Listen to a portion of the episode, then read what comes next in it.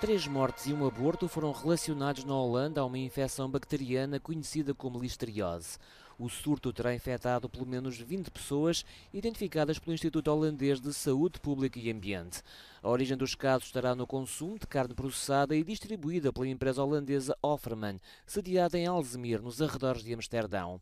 Na sexta-feira, os supermercados das cadeias Jumbo e Aldi mandaram recolher todos os produtos adquiridos na Offerman, depois de o próprio distribuidor os ter informado da ocorrência do surto de listeriose. A Offerman suspendeu, entretanto, o processamento de carne em Alzheimer. New at 10 tonight, a Texas man has died from listeria after eating a pre-cooked hard-boiled egg. The CDC has linked his death to an outbreak affecting people across five states so far. 10% da população convive e elimina essa bactéria normalmente sem ter nenhum sintoma. Ela só é patogênica em algumas condições específicas, tanto que eu salientei que os imunocomprometidos é que tem, junto com as gestantes, que não deixa de ser uma alteração da imunidade, maiores riscos. Né? Então, não há uma epidemia de intoxicação alimentar na cidade, nenhum indício disso. Nós já tivemos casos de listeriose em Porto Alegre, no Rio Grande do Sul, outras vezes em pacientes diversos, né? E importante frisar frisar que essa identificação vem por nós estarmos avançando no monitoramento de mais patógenos. A orientação para a população é que não consuma os fiambres fatiados da marca Zafari adquiridos nos últimos dias. Listeriosis is caused by a bacterium found in soil, water, and vegetation. It can contaminate a wide variety of food types, including meat and meat products and dairy products. This is the worst outbreak recorded in South Africa.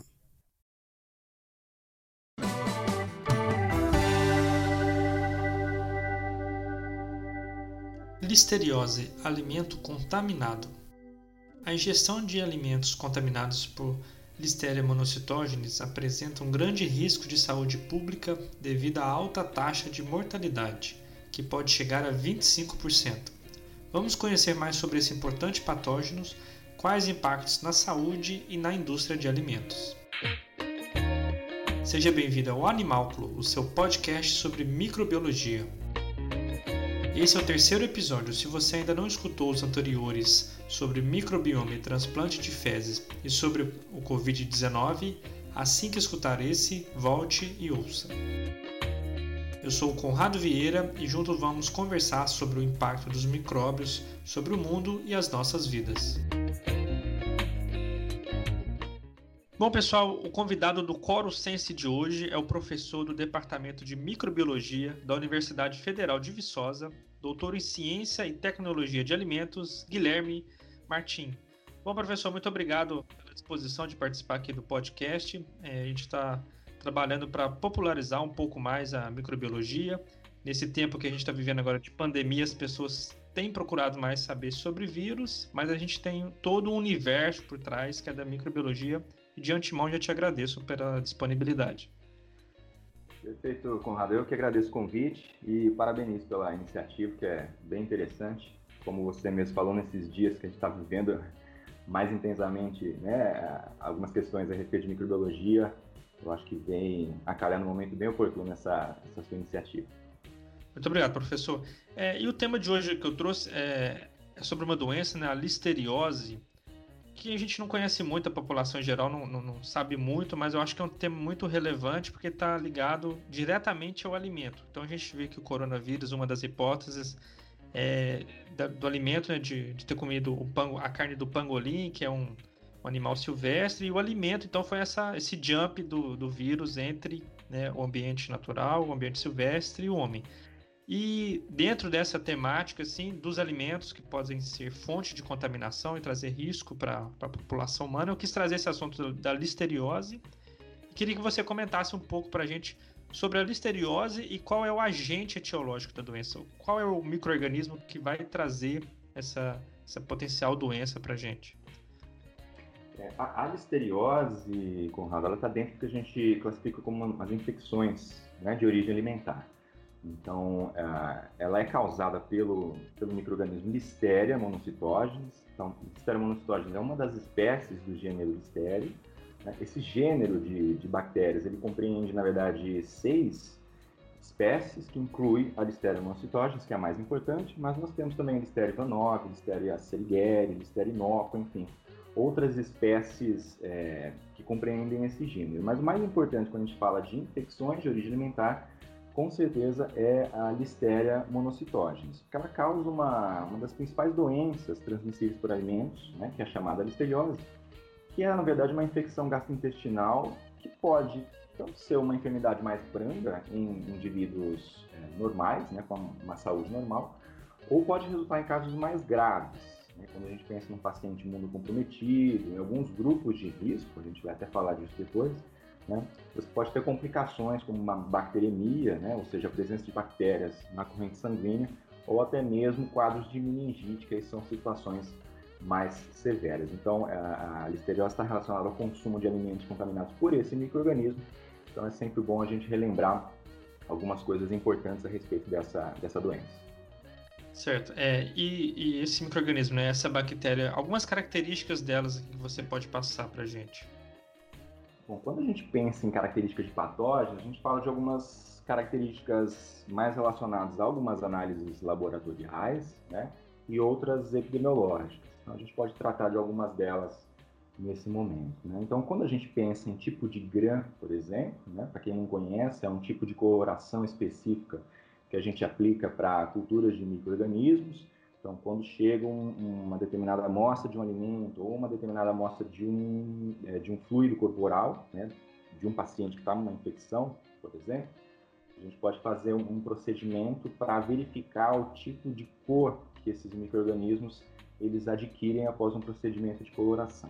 Então, quando a gente pensa no tipo de GRAM que a gente fala, é, a Listeria ela é uma bactéria gram-positivo, ou seja, ela fica uma característica arroxeada, né? uma característica roxa, uma coloração roxa depois desse processo de coloração diferencial. E esse microorganismo também tem uma forma específica, né? ele é, se apresenta na forma de bacilos ou de cocobacilos, são bacilos um pouco, um pouco mais curtos, né? Então, quando a gente faz uma observação no microscópio, a gente tem que ficar um pouco atento para é, é, identificar corretamente essas características. É uma bactéria... É, professor, só ah. é, então, sobre a coloração de grã, é, essa técnica vai dizer um pouco para a gente da parede da, da, da, bactéria, basicamente. Isso, exatamente. A gente costuma classificar as bactérias né, em dois grandes grupos, aquelas bactérias gram-positivas e bactérias gram-negativas. Então, esses dois grupos apresentam diferenças significativas em relação à estrutura da parede celular. Então, quando a gente aplica esse procedimento de coloração, essa parede celular de uma gram positiva, ela se cora diferente de uma bactéria gram negativa. Então, visualmente, é uma ferramenta bastante simples de ser feita, um procedimento relativamente fácil de ser realizado, e visualmente a gente já consegue distinguir esses dois grandes grupos de micro-organismos.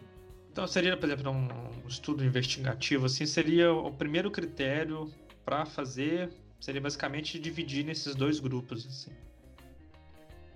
Sim, porque isso está relacionado principalmente também ao tipo de, de tratamento que vai ser né, desenvolvido. Então, quando chega um, um, um paciente com uma determinada enfermidade, é, o médico pode solicitar um exame desse tipo para já é, mesmo que ainda não se tenha um diagnóstico mais preciso, né, já te dá um entendimento de que tipo de antibiótico pode ser utilizado, né, enquanto o resultado mais preciso sai. Então, é um procedimento bem simples de ser feito e que na prática ele é muito utilizado. Entendi. Bom, então dando continuidade, estava falando da célula, então ela pode ser um bastonete, que seria um, né, uma estrutura um pouco mais comprida, assim, ou ela pode ser um, uma mescla, né? E essa diferença né, de, dela na forma bastonete ou um cocobacilo está relacionado com é, alguma cepa, alguma coisa, ou ela pode ter essa forma independente é, de, do tipo de cepa ou de sorotipo que ela tem? Isso pode estar mais relacionado, Conrado, à, à situação, né, a algumas condições de adversidade né, daquele microorganismo. Então, dependendo da situação em que essa listeria se encontra, numa acidez maior ou menor, né, numa temperatura mais adequada para crescimento ou menos adequada, ela pode se apresentar com essas diferenças estruturais. Isso acontece, Entendi. se a gente pensar, isso acontece também é, em relacionado ao flagelo. Então, a, a, Listeria monocytogenes é uma bactéria móvel. Então, ela exibe uma motilidade característica porque ela tem é, alguns flagelos que estão distribuídos ao longo da célula, ao redor da célula. Né? É o que a gente chama de flagelos perítríqueos, esse tipo de composição. Né? Então, a, no caso do Listeria monocytogenes especificamente, é, essa motilidade depende muito da temperatura. Então, a, esse microorganismo ele apresenta alta motilidade em temperaturas entre 20 e 30 graus Celsius. Então, nessa temperatura especificamente, ela tem uma expressão flagelar máxima. Né? Entendi. Isso permite a realização de um teste, que é o teste de motilidade, que a gente chama que é um outro teste laboratorial. Então, a partir da inoculação de uma cultura investigada em um meio semissólido, que é o geralmente a gente chama de meio sim, né, o meio sulfito indol motilidade, é, a Listeria monocytoide adquire um certo padrão de crescimento. Então, quando ela se move nesse meio, ela produz um meio, um padrão em formato característico de guarda-chuva invertido. Então, a gente consegue visualizar no meio de cultura, né, quando esse microorganismo consegue se mover, ele causa esse padrão característico que é típico de, de Listeria monocytogenes. Então, são características que vão depender muito dessas condições ambientais que esse microorganismo uh, ele está submetido.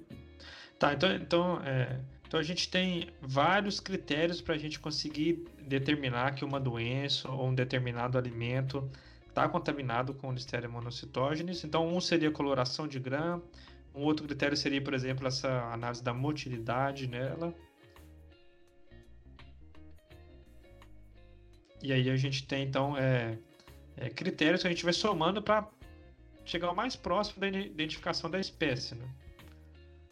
Exatamente. É, é, são procedimentos laboratoriais que a gente costuma fazer. É claro, né, Conrado, que isso a gente precisa relacionar também com outros, com outras características. Então, o, o, tipo de hábitat né, que esse microorganismo vive, o tipo de alimento que ele é mais relacionado. Então, é claro que quando começa um estudo de investigação, é, sobre a origem de um surto, por exemplo, todas essas informações elas vão sendo casadas, né? A gente na verdade trabalha com a montagem de um grande quebra-cabeça. A gente vai juntando todas as peças e a gente chega definitivamente na identificação. Muitas vezes essa identificação não consegue ser realizada com o tempo, porque a gente não tem mais uma amostra, de repente é um alimento que já não existe mais, já foi consumido completamente, por exemplo, ou ele já foi descartado, então a gente não tem a amostra em si para trabalhar, mas a gente pode ter a amostra de uma secreção, por exemplo, né, de uma, de uma análise de uma amostra corpórea. Então, são características que a gente tem que ir juntando para que a gente consiga identificar de fato o, o, agente etiológico que a gente fala, né, que é o agente responsável por aquela infecção. Entendi. E você tocou no assunto interessante, esse de habitat, o que, que a gente pode falar do, do habitat da Listeria monocytogenes? O habitat, geralmente, é, ela está bastante dispersa no ambiente, tá? mas ela está mais relacionada com ambientes agrícolas, ambientes aquícolas e de processamento de alimentos. Então, a gente encontra Listeria monocytose geralmente em solos mais próximos à água, né? solos com maior teor de umidade, aqueles solos recentemente cultivados, irrigados, é, chuvosos, né? em ambientes mais chuvosos e até mesmo solos próximos a pastagens. Então, essa sobrevivência do microorganismo varia de acordo com o tipo e as condições do solo. Então, solos úmidos e orgânicos, né, com bastante material vegetal em decomposição, eles permitem uma maior sobrevivência do microorganismo quando a gente compara com solos secos e solos com pouco material orgânico. Né? É, isso, a gente pode falar então que a ela, ela requer é, altos níveis de nutrientes disponíveis no ambiente para ela poder crescer? Sim, ela, ela é um microorganismo um pouco mais exigente quando a gente compara com outras bactérias, né? Tanto para cultivo em laboratório também, a gente precisa acrescentar extrato de levedura, por exemplo, né? para enriquecer um pouco mais o meio de cultivo, porque é uma bactéria um pouco mais exigente. O que é interessante a gente falar também em relação ao habitat, Conrado, é que a Listeria monocytogenes, ela também é considerada um residente transitório do trato intestinal de seres humanos. Então, se a gente pegar a população em geral, de 2 a 10% da população ela é portadora assintomática do microorganismo, ou seja, ela possui a Listeria monocytogenes no trato gastrointestinal, mas sem consequência aparente para a saúde, né? sem uma, o aparecimento de sintomas decorrentes da presença desse microorganismo. Entendi. É, eu estava lendo um estudo, é, eles fizeram um experimento com, com ratos, né, germ-free, que são aqueles ratos que, são, que nascem e sem a presença de nenhum é, microorganismo, e aí adicionaram nele lactobacillus paracasei e depois tentaram infectar ele com listeria e esse microorganismo conferiu a ele uma maior resistência à, à listeria. Então, aquele indivíduo que está bem alimentado, que tem uma saúde boa, sistema imunológico é, bem, ele vai ter um, uma probabilidade de, de ter os sintomas da doença muito pouco. Né?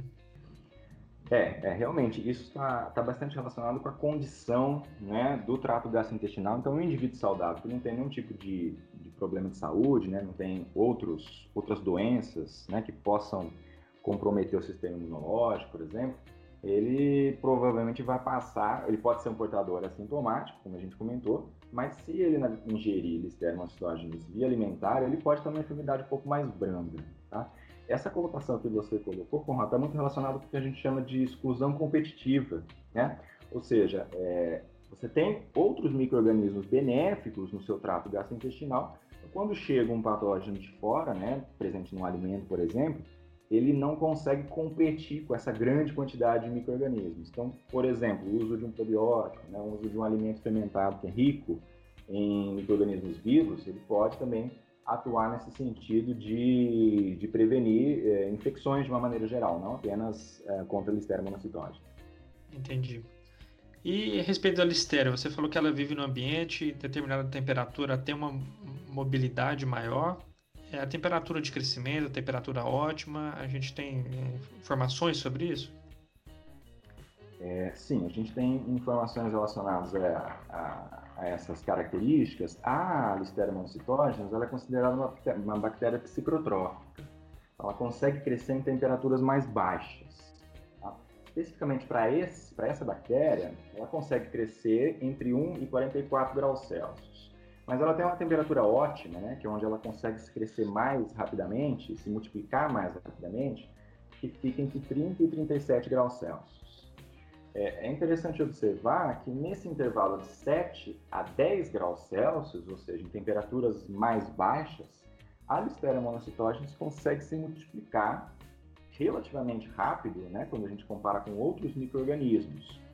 Então, muitas vezes, é, refrigerar um alimento, né, que é uma estratégia bastante interessante para o controle do crescimento de micro-organismos relacionados a alimentos, Nesse caso específico, não, não é tão eficiente assim.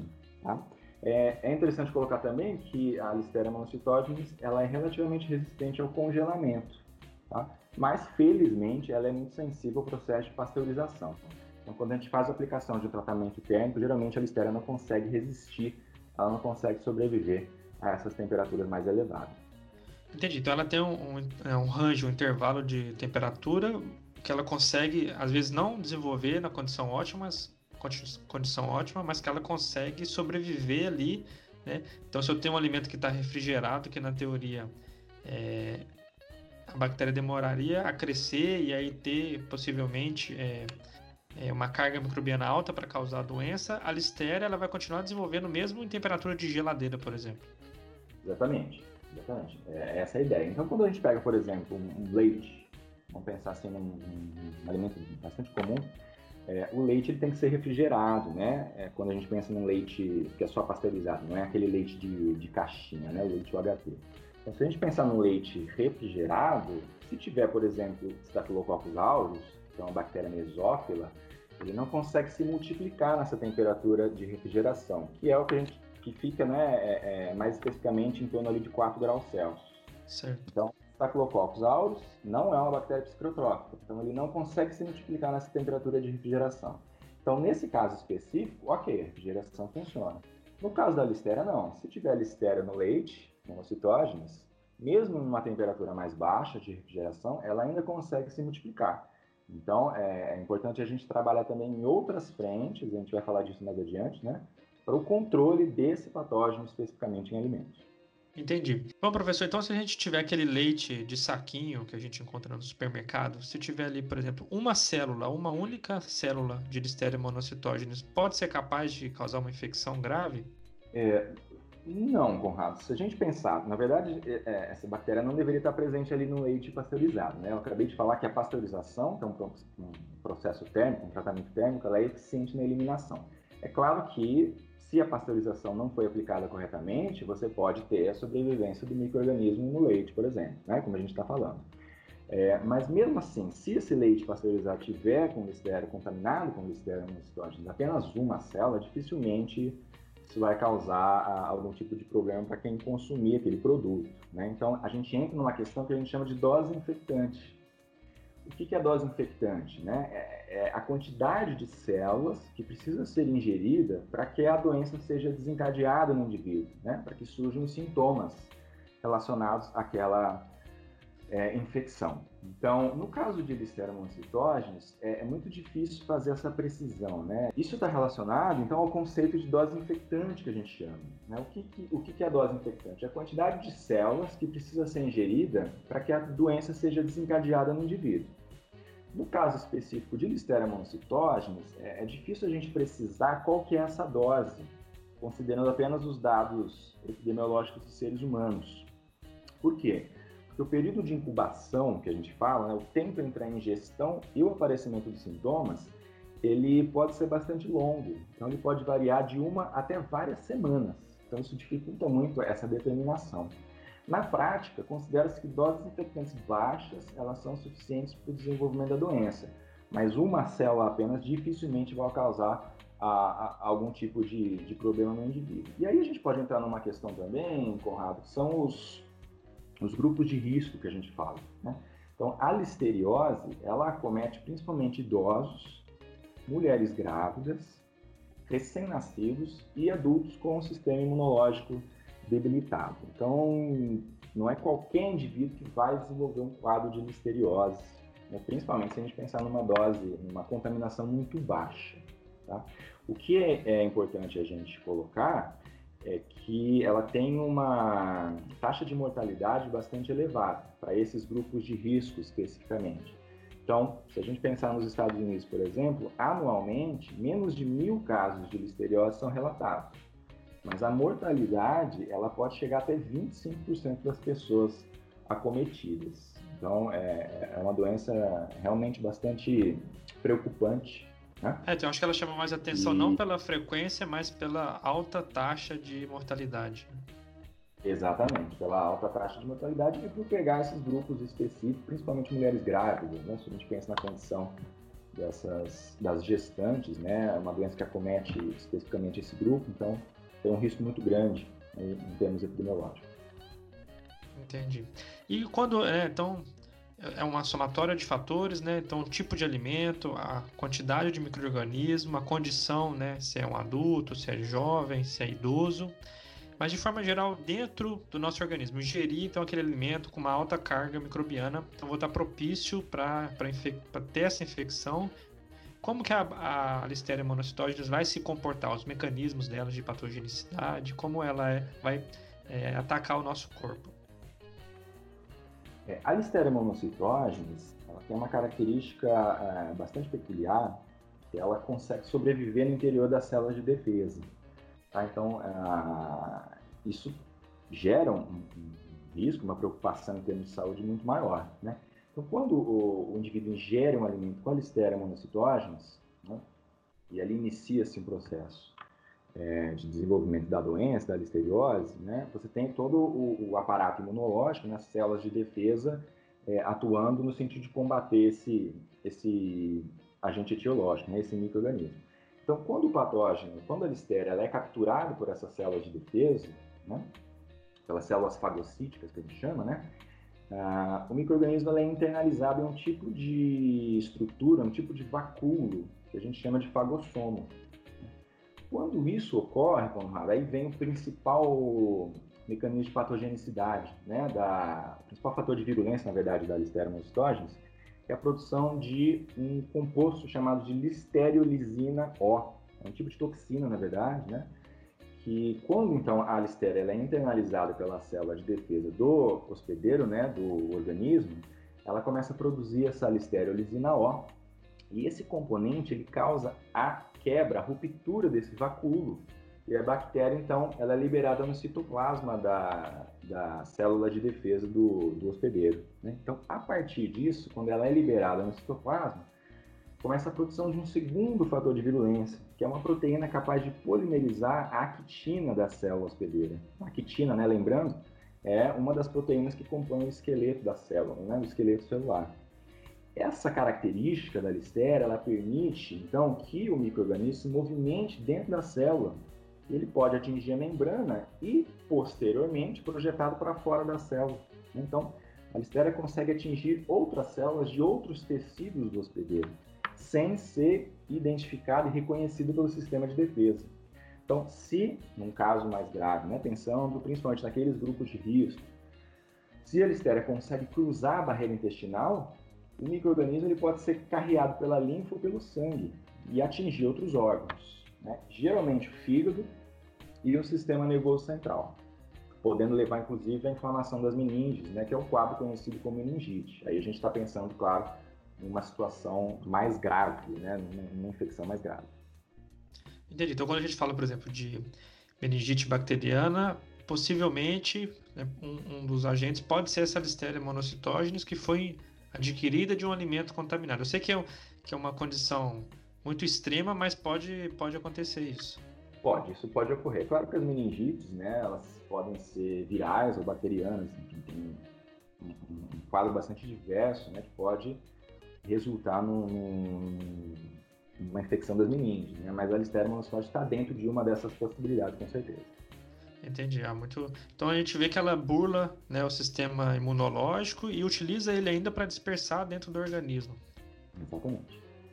Bom, e pensando assim, né, a gente falou um pouco agora da, da saúde humana, mas dentro é, é, de um ambiente industrial ou no ambiente, né, no meio ambiente, no solo, a célula sempre vai estar sozinha, ela vai estar em grupos, como que a gente consegue encontrar ela? É, numa situação natural, Conrado, geralmente essas bactérias elas se agregam, né? Então, na natureza, os micro-organismos é, costumam se estruturar na forma de comunidade, né? Então, aí a gente traz uma outra questão muito é, importante, principalmente para a indústria de alimentos, que é a formação de biofilmes. Então, o que, que são esses biofilmes? Quando a gente fala de um biofilme bacteriano, a gente está falando de uma comunidade microbiana, né? então são milhares, milhões de células aderidas a uma superfície tá? e a partir de determinado momento elas começam a produzir uma matriz polimérica extracelular. Então, quando a gente tem essas três, essas três características, né? a comunidade microbiana aderida a uma superfície e protegida por essa matriz extracelular, a gente tem o que a gente chama de biofilme. Então, assim como a grande maioria dos micro-organismos que nós conhecemos, a Listeria monocytogenes também é capaz de produzir esse biofilme, inclusive no ambiente de processamento de alimentos. Então, essa capacidade de formar biofilme torna a eliminação e o controle desse patógeno ainda mais difícil, né? quando a gente pensa num ambiente industrial. Principalmente porque muitos dos agentes químicos que são utilizados em processo de higienização passam a ter a sua eficácia reduzida, tanto pela dificuldade de penetrar no biofilme, né, quanto pela alteração fisiológica que as células microbianas, né, elas apresentam quando estão organizadas, né, na forma de um biofilme. É isso que eu ia te perguntar agora. Então, o biofilme ele traz vantagens para aquela comunidade microbiana ali, então de maior resistência. O que mais que a gente pode falar de biofilme de vantagem assim para a Listeria monocytogenes? Ela consegue se estruturar né, de uma proteção. Então, se a gente pensa nessa camada de polimérica extracelular, você tem uma maior dificuldade da penetração de um sanitizante, né, de um agente químico com atividade antimicrobiana, ou você pode ter também ah, em células mais próximas à superfície, né, se a gente pensar no biofilme como uma, um, uma estruturação de, de, comunidade em forma de camadas, por exemplo, né, Aquelas camadas mais basais, que a gente chama, que estão mais próximas à superfície, elas têm também um estado fisiológico diferenciado. Então, se o micro, se o, agente antimicrobiano está relacionado com algum tipo de atividade fisiológica em específico, essas células mais basais elas podem estar menos suscetíveis à ação de, desse agente antimicrobiano. Então, são condições que a gente encontra né, numa uma comunidade estruturada na forma de biofilme que dificultam a ação desses agentes de higienização. Então, a gente pode afirmar que certamente o fato da Listeria monocytogenes produzir biofilmes contribui significativamente para a sua ocorrência em alimentos, uma vez que é muito difícil de se eliminar esse microorganismo no ambiente industrial. Entendi. Então esse, esse biofilme é, traz para ela a vantagem né, de ser mais resistente a processos e produtos que seriam utilizados dentro do ambiente industrial para matar essa, essa bactéria. E falando sobre a Listeria monocytógena, a gente sabe que, tem, que é uma espécie, mas existem variações dentro dessa espécie. Aí, se eu isolar uma Listeria aqui no Brasil, né, na França, nos Estados Unidos, vai ser sempre a mesma? Não, existem cepas diferentes né, e sorotipos diferentes também que a, gente, que a gente fala. Né?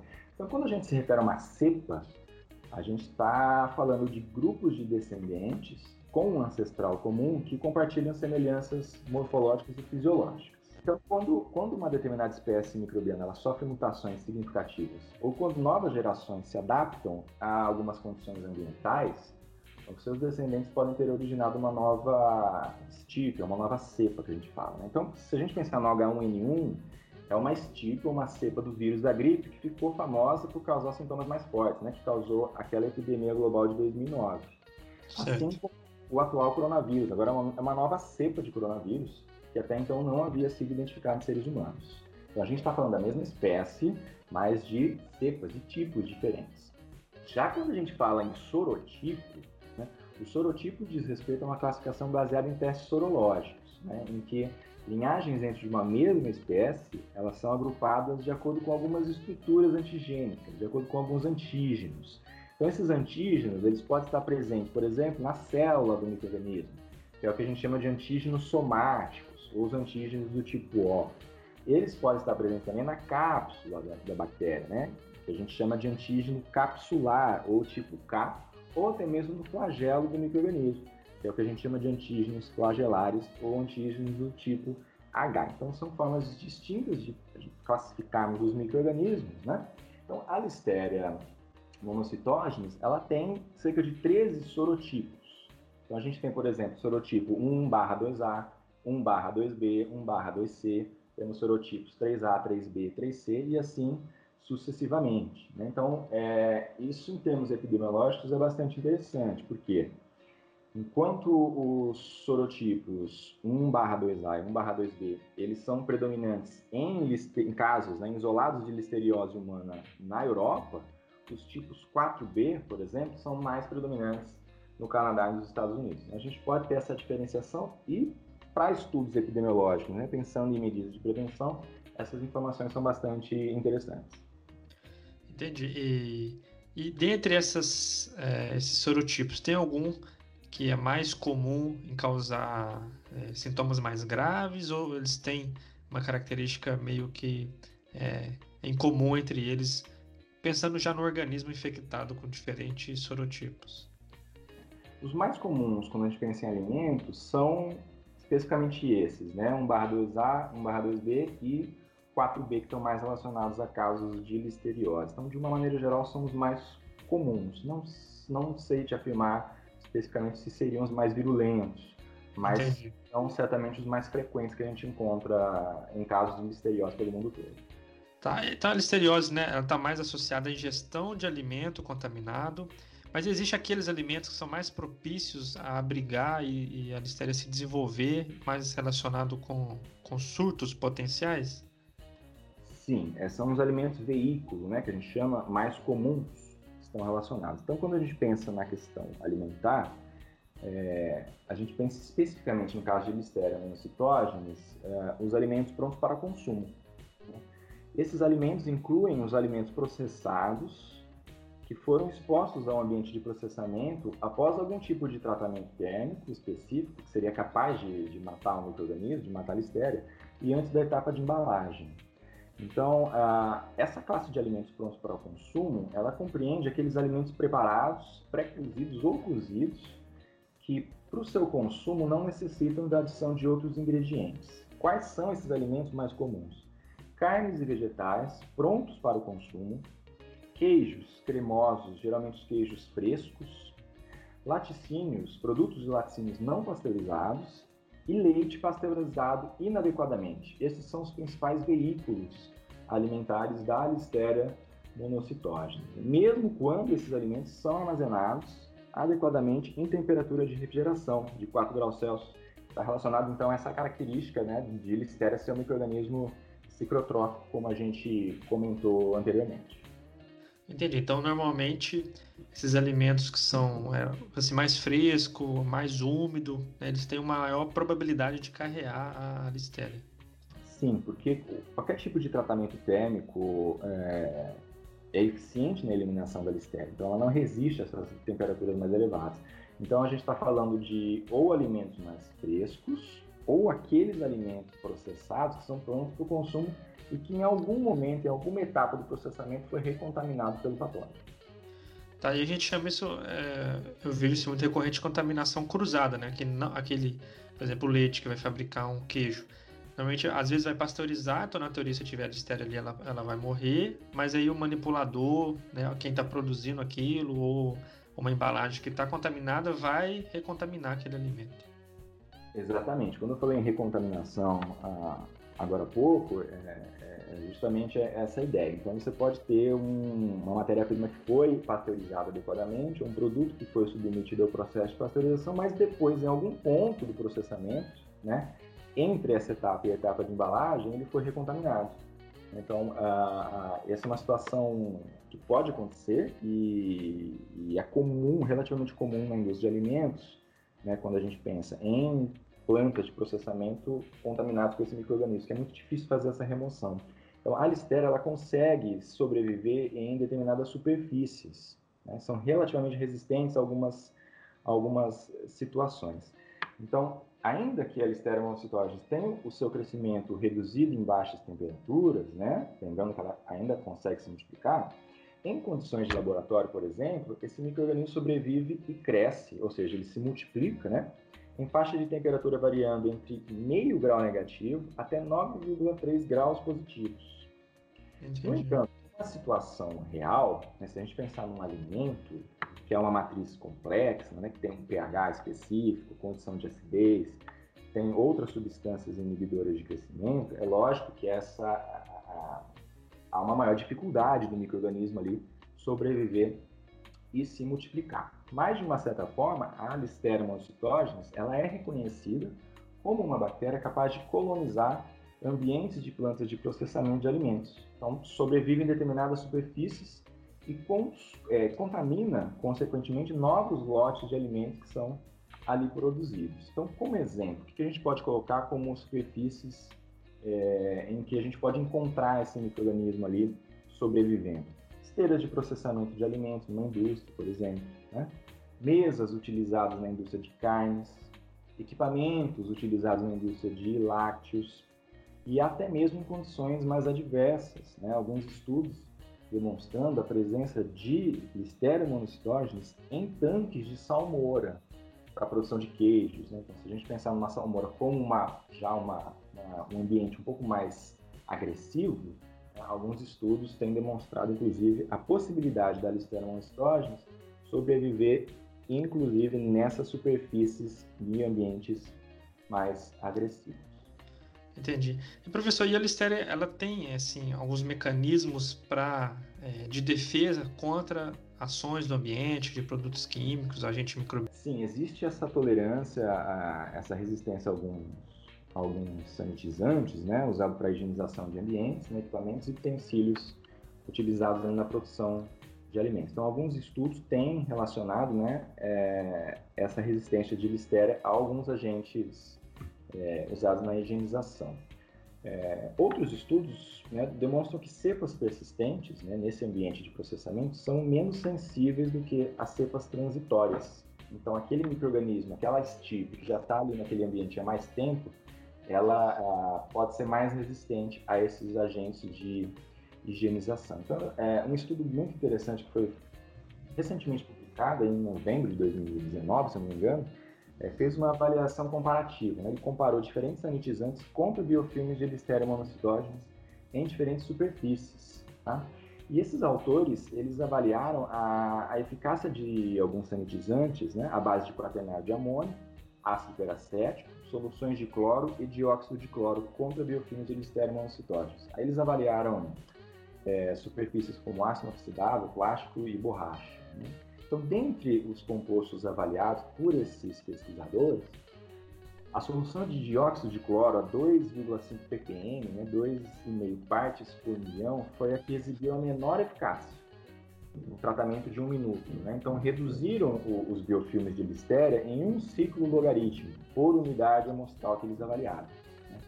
Mais eficiente dentre os, os sanitizantes avaliados foi o ácido peracético, para todas as condições avaliadas, para todas as superfícies, com reduções ali variando de 3 a 4 ciclos logarítmicos. É uma redução muito maior quando a gente compara com aquele outro agente químico. Né? Os demais sanitizantes eles apresentaram uma eficácia intermediária.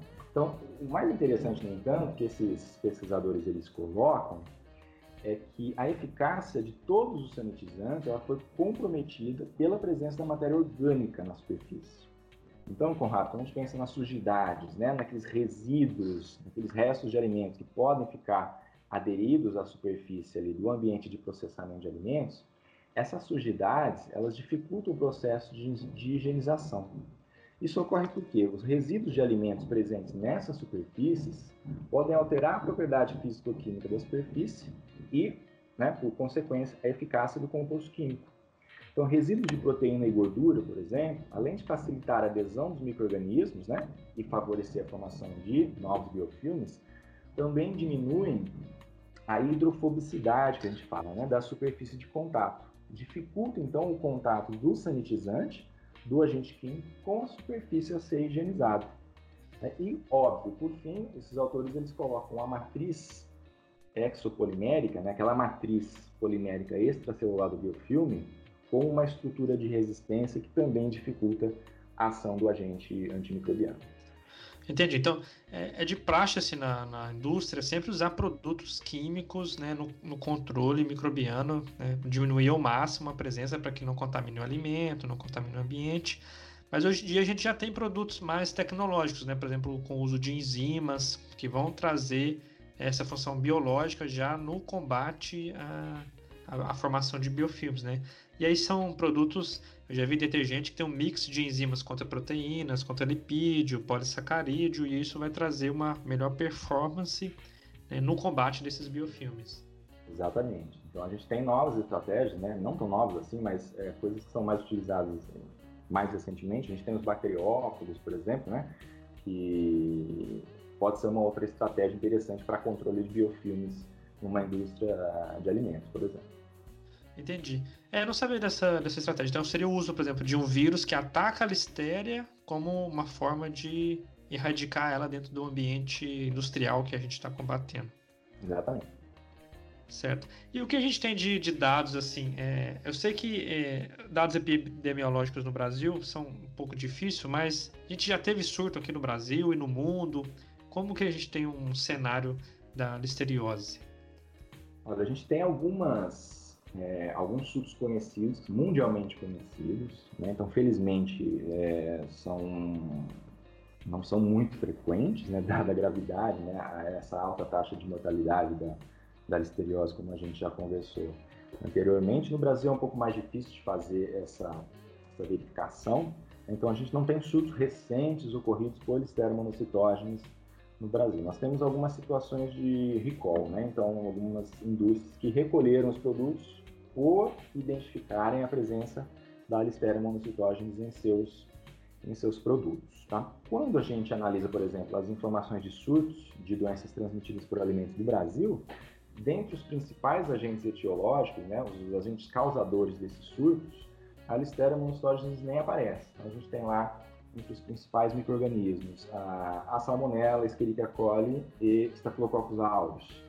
né, e outros agentes dentre esses 10 principais. A Listeria monocytosis nem sequer figura entre esses principais agentes. Esse fato ele pode estar relacionado com alguns problemas de subnotificação, né, ligados principalmente à dificuldade de identificação do patógeno, se a gente considerar a infraestrutura nossa disponível no país. Nós temos alguns surtos muito conhecidos no mundo, né, que eu vou colocar para vocês aqui. Então, nos Estados Unidos, é, é, alguns surtos relacionados ao patógeno ocorreram em diferentes momentos. Então, em 2010, é, foi detectado a Listeria monocytogenes em, sal, em salsão pré-cortado. Salsão, então, pré-cortado, ele foi o alimento envolvido em 10 casos e 3 mortes. Em 2011, é, quando ocorre um maiores surtos após o consumo de melão contaminado, né, nesse caso, é, a gente teve o acometimento de 147 pessoas, com 33 mortes e um aborto. Então, nos Estados Unidos, esse foi um dos maiores surtos. Né? Um, outro, um outro surto ocorreu em 2014, né, quando cinco pessoas foram hospitalizadas após o consumo de brotos de feijão, com duas mortes registradas. Tá? E em 2015 nós temos um outro surto relacionado ao consumo de sorvete contaminado, né? o que resultou na, é, em nove casos e duas mortes. E no mesmo ano, também em 2015, 35 pessoas foram infectadas após o consumo de maçãs carameladas, né? das quais 11 eram gestantes ou recém-nascidos, então estava dentro daquele grupo de risco que a gente comentou anteriormente, né? E resultou, esse surto resultou em três mortes. Mas, Conrado, nada se compara, no entanto, né, ao surto ocorrido entre 2017 e 2018 na África do Sul. Esse surto é considerado o maior surto de Listeria monocytosis da história, segundo a Organização Mundial da Saúde. Né? Chegou a registrar mais de mil casos e com ao menos 204 mortes confirmadas. Então, isso ocorreu na África do Sul entre 2017 e 2018 e após a investigação pelo Ministério da Saúde né, daquele país, é, descobriu-se que o surto ocorreu pela disseminação do patógeno a partir de fábricas de carne processada. Então, no total, mais de 12 mil toneladas de alimento foram descartadas após esse surto de listeriose na África do Sul. Entendi. Então a gente percebe que né, é, a fonte de contaminação pode ser uma fruta, um melão, né, um sorvete que já foi processado, refrigerado e até né, alimentos, carnes processadas. Então, a listéria pode estar presente em basicamente qualquer tipo de alimento. Né? É, qualquer tipo de alimento, né? Pensando principalmente naqueles alimentos mais frescos, né, com carnes e vegetais frescos, como eu tinha comentado, ou os alimentos prontos para consumo, que é o caso do sorvete. Né? O sorvete é um exemplo disso. Você não, você não adiciona nenhum, nenhum outro ingrediente para consumir. Você já simplesmente abre a embalagem e já pode consumir diretamente. Né? Então, claro, se tiver contaminação por listeria nesse tipo de produto, você não vai submeter ele a nenhum tratamento térmico, né? Você não vai esquentar, você não vai cozinhar aquele produto. Então, o patógeno já está ali viável, você ingere né, diretamente esses micro-organismos contaminantes. Entendi.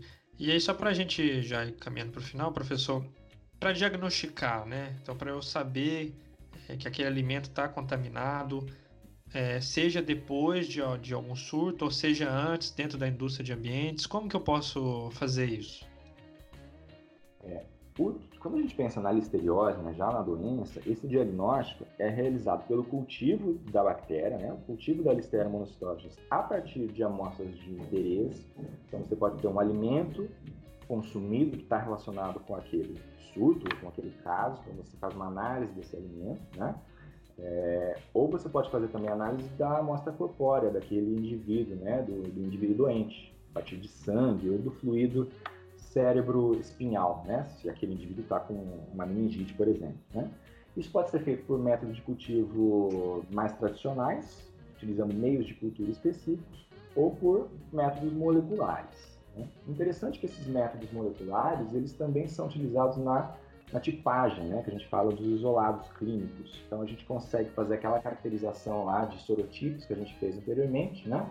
também com análises sorológicas para a gente ter um dado epidemiológico interessante para a gente pensar em políticas para prevenção de novos casos e novos surtos de Listeria monocytosis. No caso de indivíduos doentes, é, o tratamento é feito com o uso de alguns antibióticos. Né? Então, para pacientes mais graves, em situações mais severas, a antibiótico terapia ela é o procedimento recomendado, né? No caso de doenças invasivas. Se a gente pensar na prevenção, Conrado, aí já para a gente finalizar o nosso papo, né, a nossa conversa, essa prevenção ela inclui o recolhimento dos alimentos contaminados, né? E a adoção de, de medidas para a gente limitar a contaminação da Listeria monocytogenes nos locais de processamento de alimentos. Então, se a gente pensar, né, a partir de tudo que a gente conversou até agora, que a Listeria monocytogenes é suscetível ao calor e à radiação também, né?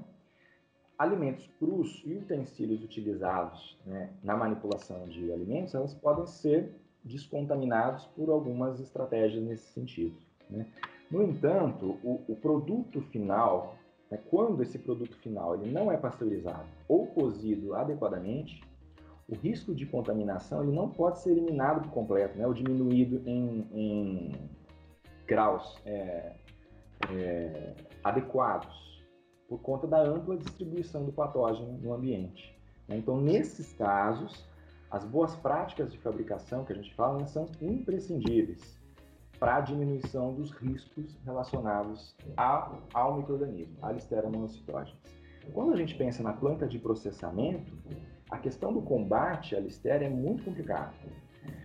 A gente tem alguns autores, né, alguns estudiosos nesse assunto, que afirmam que é virtualmente impossível erradicar completamente, né, de uma vez por todas, a Listeria monocytogenes de ambientes de processamento de alimentos por conta dessa sua ampla presença, dessa sua ampla distribuição e por conta das muitas vias de entrada né, do microorganismo na instalação, na fábrica, né, na indústria de alimentos. Então, medidas importantes relacionadas à indústria são o design higiênico né, adequado das instalações e dos equipamentos utilizados na produção de alimentos, o, o emprego né, de procedimentos, de protocolos eficazes de limpeza e sanitização, quando a gente pensa na higienização na indústria, né?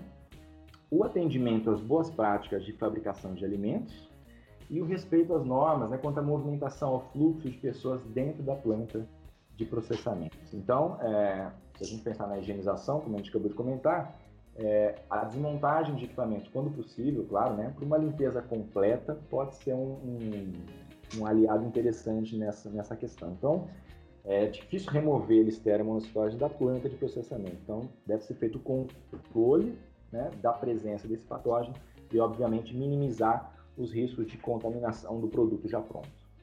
Entendi. Bom, professor, então eu já, já agradeço de antemão, acho que foi bem completo, a gente conseguiu entender um pouco né, da, da listéria, do ambiente, do efeito dela no homem. E te agradeço pela disponibilidade é, em participar e já te convido para a gente gravar outros episódios no futuro e trazer mais assuntos da, da microbiologia para o nosso dia a dia. Com certeza, Conrado. Eu fico à sua disposição. Foi um prazer participar. Então, é, reforço essa, a importância da, da iniciativa de trazer esses, esses podcasts com conteúdos científicos. Né? A gente está num momento de discussão né, acerca da importância da, da ciência no mundo todo. Então, trazer esses conhecimentos científicos para a população né, através de diferentes mídias, é, com certeza uma estratégia muito importante para a gente fortalecer a ciência no nosso país. Com certeza. Então, muito obrigado, professor. Um abraço, um excelente dia.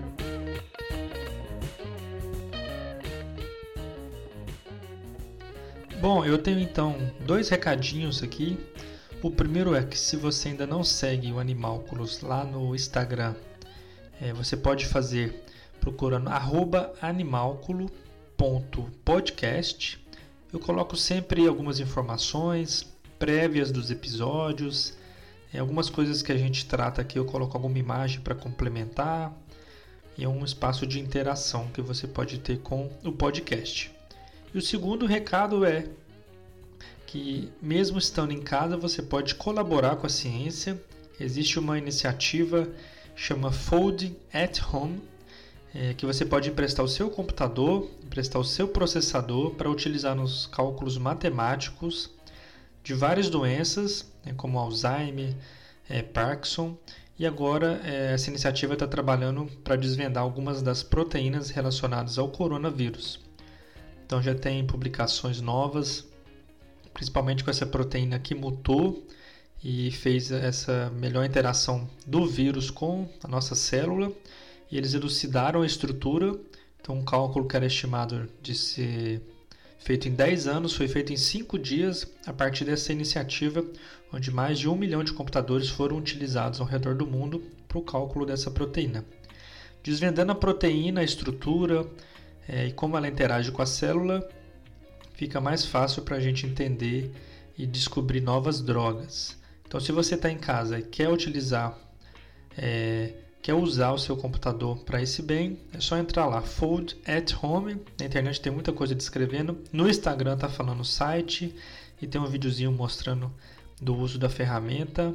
Tem muita gente já utilizando e você pode também colaborar. Então, um abraço e até o próximo episódio.